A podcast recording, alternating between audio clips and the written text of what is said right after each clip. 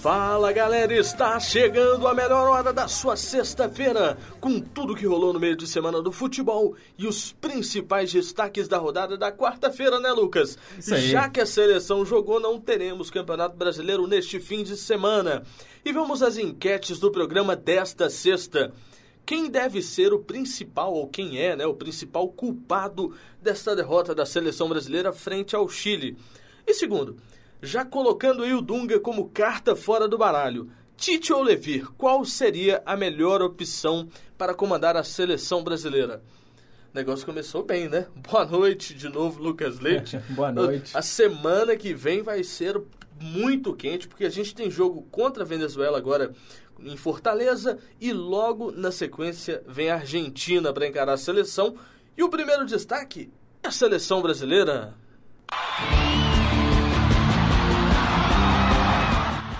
Ruim, muito ruim, praticamente horroroso, pode-se dizer.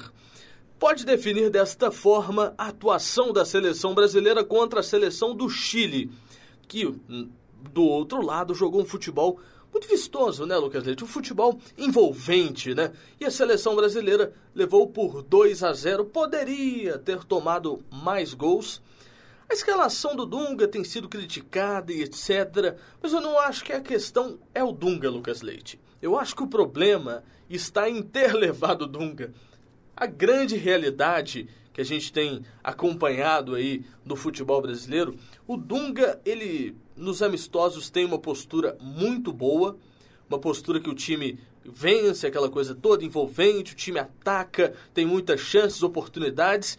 E aí quando chega no jogo oficial, a gente pega o Chile, atual campeão da América. Na última quarta-feira eu falava sobre isso, que o Brasil deveria ter uma postura diferente.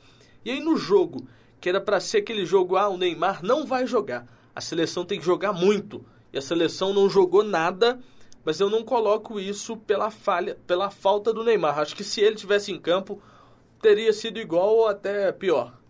É, boa noite, Thiago. É a seleção brasileira que aí que parece que só sabe jogar amistoso, né? e quando é jogo oficial não consegue ganhar.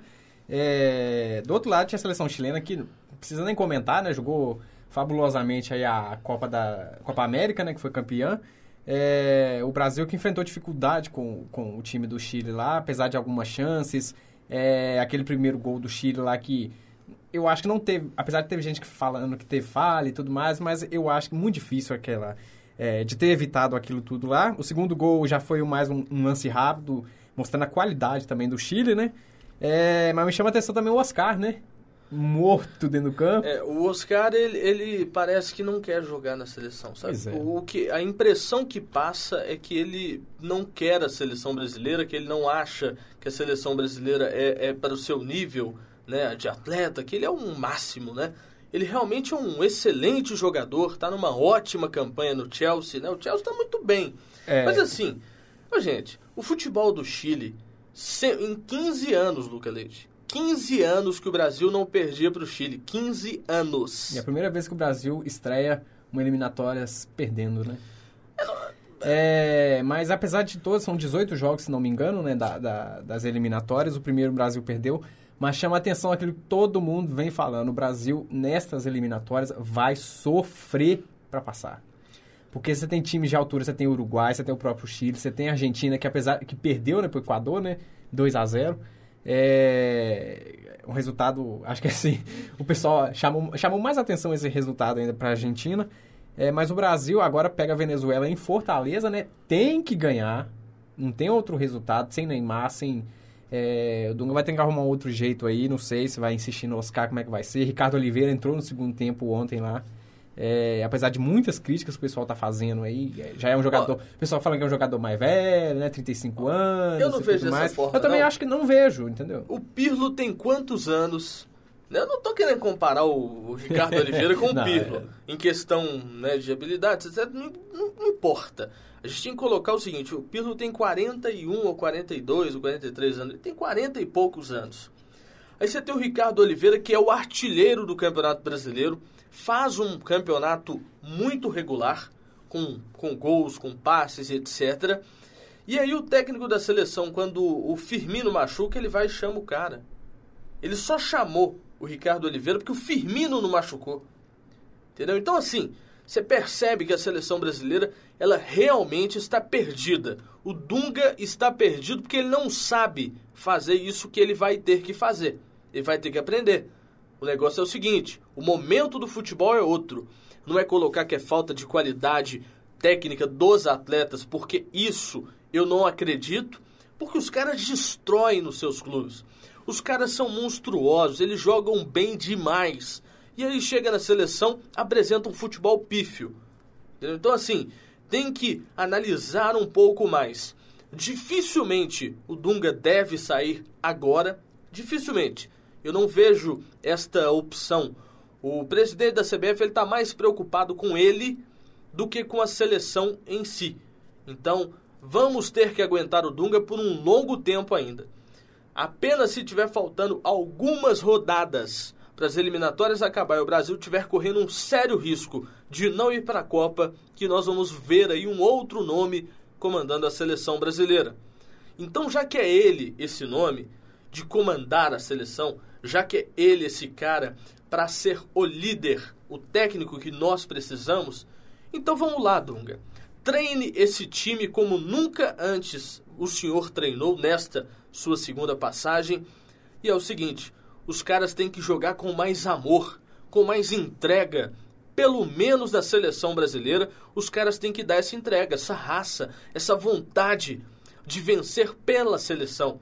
Parece que os caras estão pressionados em campo. Os jogadores, o próprio Elias, que no Corinthians, perdão, joga muito bem, saindo ali no meio de campo, aquele volante, não é um volante, um meia com saída de bola, ele toca para os seus meias e sai para receber lá na frente, e ele não faz isso na seleção.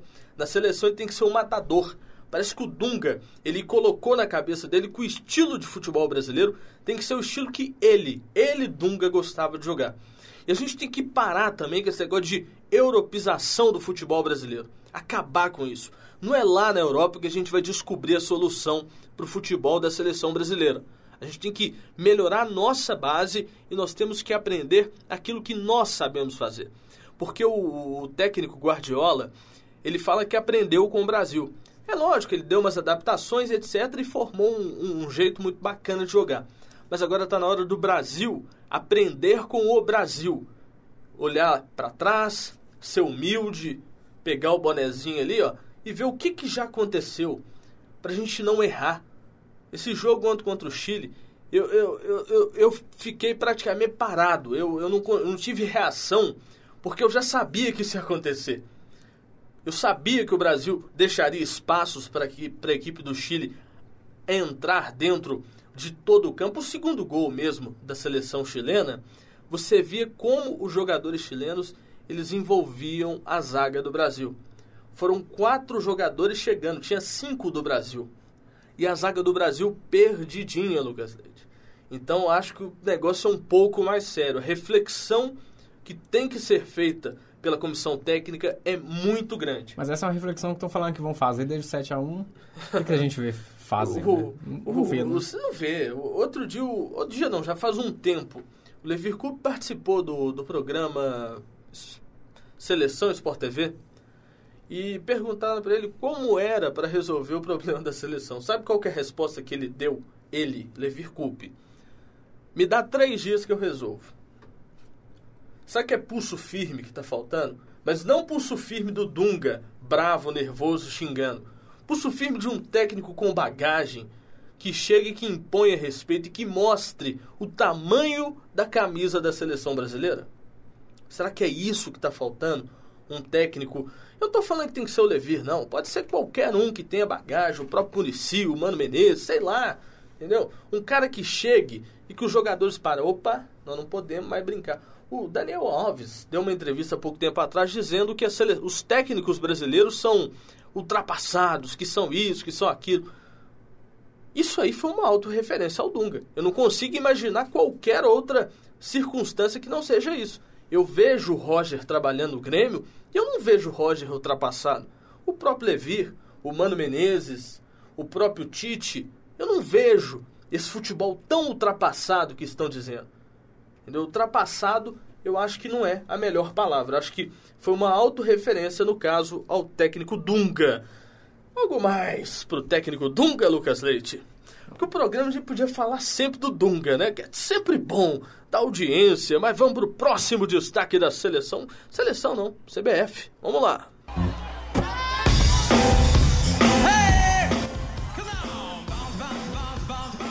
Depois de uma reunião nesta sexta-feira, a CBF confirmou o apoio à Liga Suminas Rio, que tem tudo para começar no dia 28 de janeiro. A Liga ainda não fechou o contrato com a transmissão de uma emissora ali, nem emissora fechada nem aberta. O CIO da competição vem se reunindo com emissoras interessadas na transmissão do evento. Hoje teve até um encontro com a Rede Globo e aí, antes do seu comentário, Lucas Leite, eu vi em diversos sites dizendo que o Calil já tinha fechado com a Rede Globo. Essa informação ainda não existe. Ele está negociando. Não tem negócio fechado com a Globo, não tem nada fechado com a Globo. Porque eu vi em blogs do próprio Juca Kifuri, eu vi na, na, no, na página do UOL e num outro site aí lá de São Paulo. Então, assim, vamos ter um pouco mais de calma, mas não tem nada fechado até o momento. É, a CBF que não, não se viu outra saída, a não ser apoiar, né? Não tem outro jeito. Apesar de poucas datas em 2015, é, o Gilvan deu entrevista falando sobre essa visita do Calil à CBF lá, né? Confirmando o apoio é, que parece que serão. É, 2015 vai ser mais corrido, né? Então, o grupo de times que vão participar da liga será esse mesmo que está. 12 equipes. É, apesar de que já foram, parece que a Ponte Preta e o Botafogo já contactaram. Ponte Preta, Botafogo, tem outros dois clubes também de São Paulo que estão querendo participar. Para participar do, do, do, da liga, né?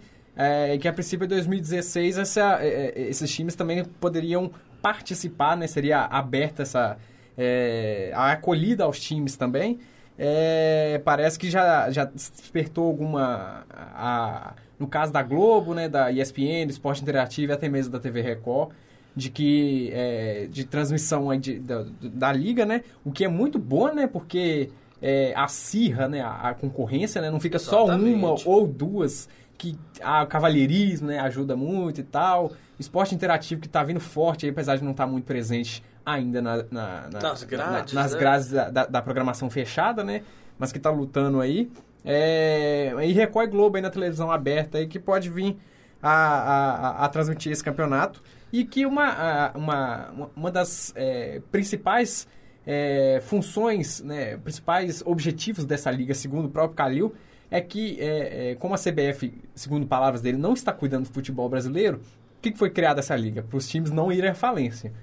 Com o que parece, que já está atraindo muitos olhares né, de, de patrocínio, de, de transmissão de TV, pode dar certo, pode dar muito certo, né? É, a, ideia que o Calil está estudando, não, que ele já colocou em prática é o seguinte: esta liga hoje ela está pequena, ela tem 12 clubes apenas, vão ser pouco, poucos grupos. A tendência é que ela se torne uma liga nacional, que se torne uma coisa muito maior e aí entraria a Liga das Américas, que também tem sido falado, alguns empresários americanos estão interessados aí em criar essa Liga das Américas. E essa informação das TVs tem também a Fox Sports também está conversando com o Calil. É, e é um negócio muito bacana. Eu acho que vale a pena essas empresas todas estarem procurando, por quê? Porque nós não vamos ter esse monopólio das transmissões esportivas como acontece atualmente, de uma única emissora dominar aquele campeonato. Não, e um dos principais pontos também dessa, dessa nova divisão aí de, de cotas é, é, a nova divisão de cotas, no caso, né? Porque se você for pegar é o Campeonato Brasileiro, é, a emissora que detém os, os, os, direitos de transmissão aí favorece um time, outro, Corinthians e Flamengo recebem as maiores cotas é, de, de, televisão hoje no Campeonato Brasileiro. Querendo ou não, faz diferença, apesar de que Cruzeiro é, ganhou dois anos seguidos aí, o Atlético está lá brigando, né? Os times conseguem é, contornar um pouco, mas mesmo assim faz uma diferença gritante, né? É, seria uma divisão muito interessante, por quê? Porque não teria aquele clube que recebe 120 milhões e o outro que recebe 10 milhões. É igual eu vi semana passada o Itair Machado, ex-presidente do Ipatinga. Ipatinga, né? Dando uma entrevista ao Super Esportes, falando sobre a sua vida, o que, que ele faz atualmente, se ainda pensa em voltar ao futebol. Ele disse que não, porque ele está o futebol fez muito mal a ele, porque ele adquiriu algumas doenças, aquele trem todo. Ele falou de quanto o Ipatinga recebia quando chegou à Série A do Campeonato Brasileiro, que era ali aproximadamente entre 8 e 10 milhões de, é, milhões de reais por mês. Era beleza, né? né? Dinheirão bom. Mas era de 8 a 10 milhões no ano. Então, assim, Não tem 8 a como 10 competir, milhões. como, né? Aí você olha pro, pro. Ele chegou e falou: o Atlético Paranaense. Não, ele era 6 milhões, minto. 6 milhões pro Ipatinga. O Atlético Paranaense tinha 12. E os outros clubes sempre mais. Olhava para Atlético e Cruzeiro, um com 65, outro com 55. Aí o Corinthians, os grandes clubes, 80, 90 milhões. Então, assim, é muito discrepante nessa essa indecisão. Agora, o que tem de mimimi do pessoal de São Paulo, falando que essa liga não vai dar certo, porque não tem time paulista, que é uma vergonha de não estar abrindo para o time paulista. Não é bem assim não, gente. Vamos ter calma. Vai ter espaço para todo mundo e essa liga é sim o melhor para o futebol brasileiro. Eu acho que não tem mais saída. A gente está com um presidente preso, o outro presidente está com medo de sair. O futebol brasileiro se encontra acuado. Os clubes não têm o que fazer porque estão com dívidas até o último fio de cabelo. Você vê aí o Botafogo vai voltar para a Série A, mas está devendo tudo. Está devendo tudo, tem muita dívida. Então está na hora de ter alguma coisa que seja bom para os clubes. Está passando da hora. Vamos de Josef Blatter, Lucas Leite. Está virando rotina a notícia da polícia aqui nesse programa. Vai lá. Além do horizonte. Isso aí sabe por quê? Porque além do horizonte, Lucas Leite, eu acredito que exista um futuro melhor para o futebol mundial, porque é brincadeira, hein?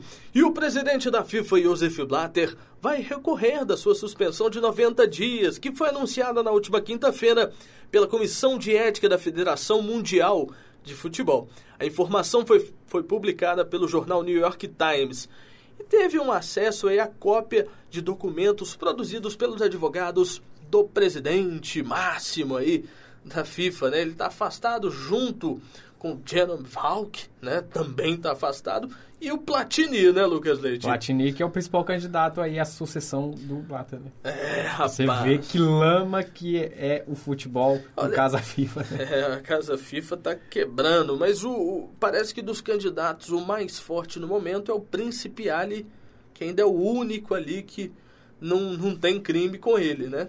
Já chegou também?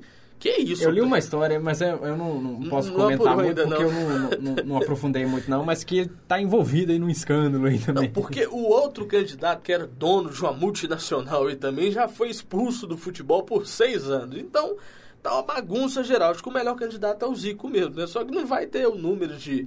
de... Não, não vai conseguir apoio, não. de apoio, né? como. Porque ele teria que ter no mínimo Nem da CBF, né? É. A CBF ela deixou o seguinte pro Zico: olha, se você conseguir quatro, Eu apoio. eu apoio. Se você conseguir quatro federações para te apoiar, eu vou lá e lhe dou o quinto apoio Não, pra se você. nem, se nem do próprio país tá apoiando. É Difícil. muito difícil, muito complicado. Cruzeiro, né? Cruzeiro, o guerreiro dos gramados. O Cruzeiro teve dois representantes na estreia das eliminatórias sul-americana para a Copa de 2018 na Rússia, na última quinta-feira.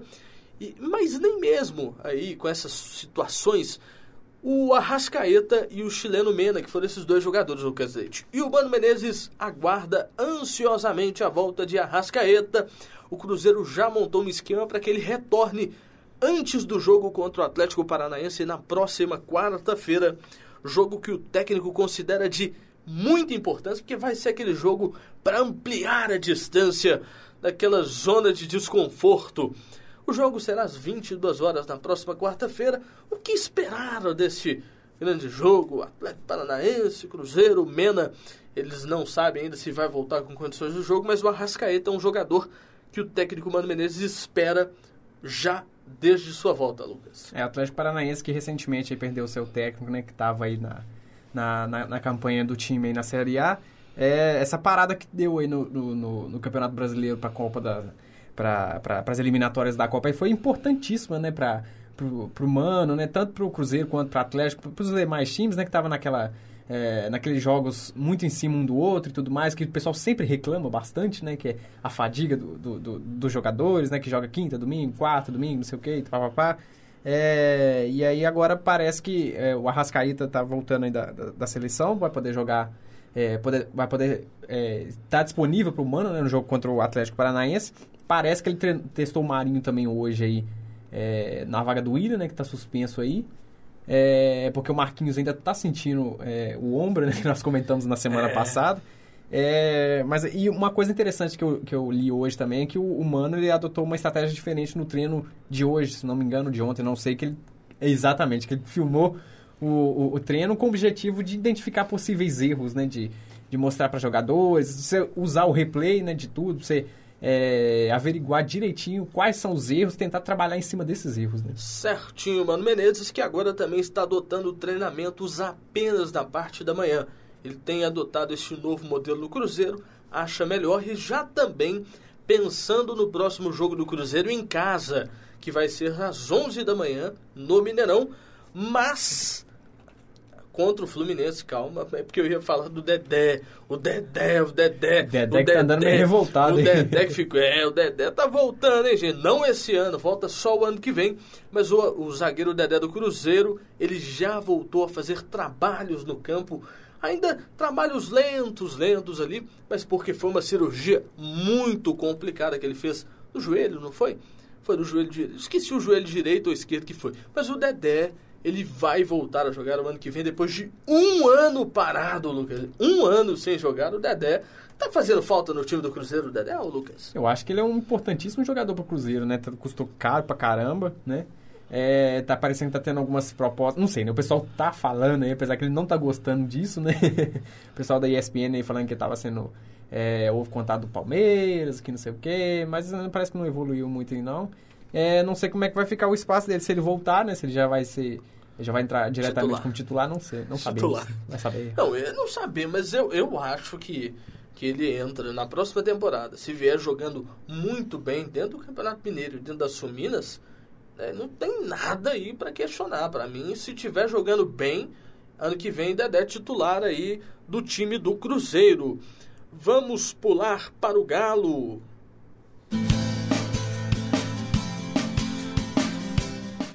O técnico do Atlético Levir Coupe comandou o treino coletivo nesta última quinta-feira e fica à espera de dois jogadores para terminar a preparação para a próxima partida contra o Internacional. Já na próxima quarta-feira no Independência, essa partida que nós já temos mais de 9 mil ingressos vendidos.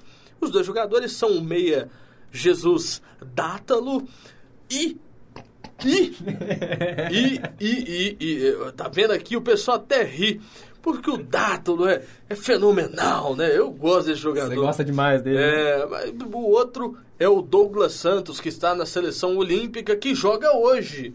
Joga hoje, seleção olímpica, jogão, hein? Tem jogador demais lá. Agora, o que pensar aí dessa preparação do Levir? Ele deu folga no início da semana, os jogadores descansaram. O preparador físico do Galo, Rodolfo Mel, esteve aí trabalhando com os jogadores para que nesta reta final de Campeonato Brasileiro tenha um pouco mais de fôlego nesta briga para tentar tirar pontos aí dessa diferença de 5 contra o Corinthians. Quem sabe para poder sonhar com o título brasileiro. Eu acho que isso você acabou de falar, né? Não pode perder o fôlego agora nessa reta final. Aquilo que nós falamos na semana passada, que até eu comentei, né? Que é, apesar da distância do Corinthians te- ter aumentado na rodada anterior, é, que bastaria que o Corinthians perdesse, o Atlético ganhasse uma, que diminuiria para quatro pontos. O Atlético fez sua parte no último jogo, o Corinthians empatou, a, a distância caiu para cinco. E assim a gente vai, né? Ter um confronto contra o Corinthians ainda. Então não pode desacelerar, não, entendeu? Não pode, não pode deixar de acreditar. É, vai pegar o Internacional aí, que desde que o Argel chegou deu uma melhorada, né? Lá no time lá. É, mas que tem que ter a presença da, presença da torcida aí. 9 mil Nove ingressos mil até até agora. Tem que ter o estádio cheio, né? Pra apoiar o time. É, né? pelo menos uns 15 mil ali, né? Mas é bom, bom. Hoje é, né? Hoje é aqui sexta-feira. Não, tá cedo, tá né? cedo ainda. Tem sábado, tem domingo. Ô, torcida do Galo, vamos lotar o Independência na próxima semana para apoiar o Galo Forte e Vingador. Lembrando que o Argel Fux foi o único técnico aí que conseguiu bloquear todas as passagens do time do Atlético no início do ano, prime no primeiro turno, quando jogou com o Figueirense. O Atlético Figueirense foi o único técnico que conseguiu barrar de tudo. O Atlético não conseguia aproveitar chances nenhuma no finalzinho do jogo. Marcou um golzinho de pênalti do Lucas Prato e venceu por 1 a 0, mas foi um jogo difícil de jogar. Então já tem um técnico que conhece o adversário. A gente sabe que vamos enfrentar uma barreira do técnico Argel Fux. Vai ser pedreira, né, Lucas? Com certeza, né? Mas eu acho que são times diferentes, né? De qualidades diferentes, né? Tanto que tá a, a distância entre o Figueirense e o Internacional na, na tabela. São jogos à parte, né? Não tem muito como é, avaliar porque o, o técnico teve no outro time, conseguiu anular a, o ataque do Atlético. Não sei, né? Vai depender muito aí do, do, do, do, do que for rolar né, na partida, né? Exatamente. Algo a declarar, Lucas Leite? Nada, nada. Nada, nada. Antes das apostas, queria agradecer a sua presença aqui, Lucas Leite, que na próxima semana, que não estará aqui com a gente, mas se despede hoje do Esporte SG. Boa sorte nessa nova caminhada, a gente Valeu. se encontra aí. Quem sabe, né? Quem um sabe? dia a gente volta, né? Quem sabe, a casa sabe. tá aberta, né? Isso aí. Então vamos às apostas desta noite.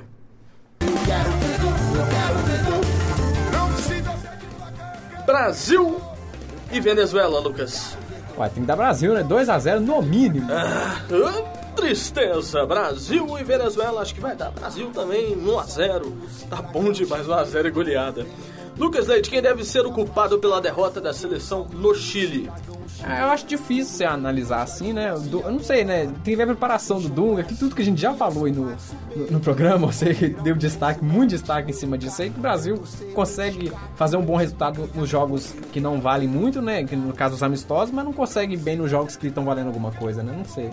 Ó, pra mim eu vou dar duas respostas, mas Dunga primeiro, Dunga, né? o Dunga, lógico, pra mim a culpa é dele, porque quem escala que tem a culpa. Que, que quando ganha, quem escala ganha e quando perde é porque errou. E outra coisa, o presidente da CBF também tem uma culpa gigantesca nesta primeira partida da seleção brasileira aí, porque aquele contrato que você tem que ter o mesmo nível de atletas aí nas convocações está quebrando com as convocações do futebol brasileiro. Segunda, Tite Olevir, caso o Dunga caia, Lucas Leite. Não sei dos dois, mas são dois nomes excelentes, né? O Tite aí que tá. É, que fez treinamentos né, fora do Brasil, que gosta muito de destacar isso, né? O Levi, que aí tá em alto nível aí há muito tempo já, né? Todo time que o Levi passou, ele deixou trabalhos bons, né? Tá fazendo isso com o Atlético também. Qualquer um dos dois, desses nomes que você citou aí, pra seleção, eu acho que daria certo. Pois é, pra mim, eu, eu gosto muito do Tite, mas eu acho o esquema de jogo dele muito complicado. Então eu apostaria sim no Levir Coupe por estilo de jogo mais ofensivo. Busca o jogo a toda hora, busca o ataque em todo momento, que é isso que a gente precisa no futebol brasileiro, né? Nós não somos os outros que gostam de jogar recuado, nós somos aqueles que atacam, que oferecem perigo. Então, gente, muito obrigado por mais uma sexta-feira. Um abração, Lucas Leite, um abração pra todo mundo. Quarta-feira eu tô de volta, hein? Salve, salve, Robinho.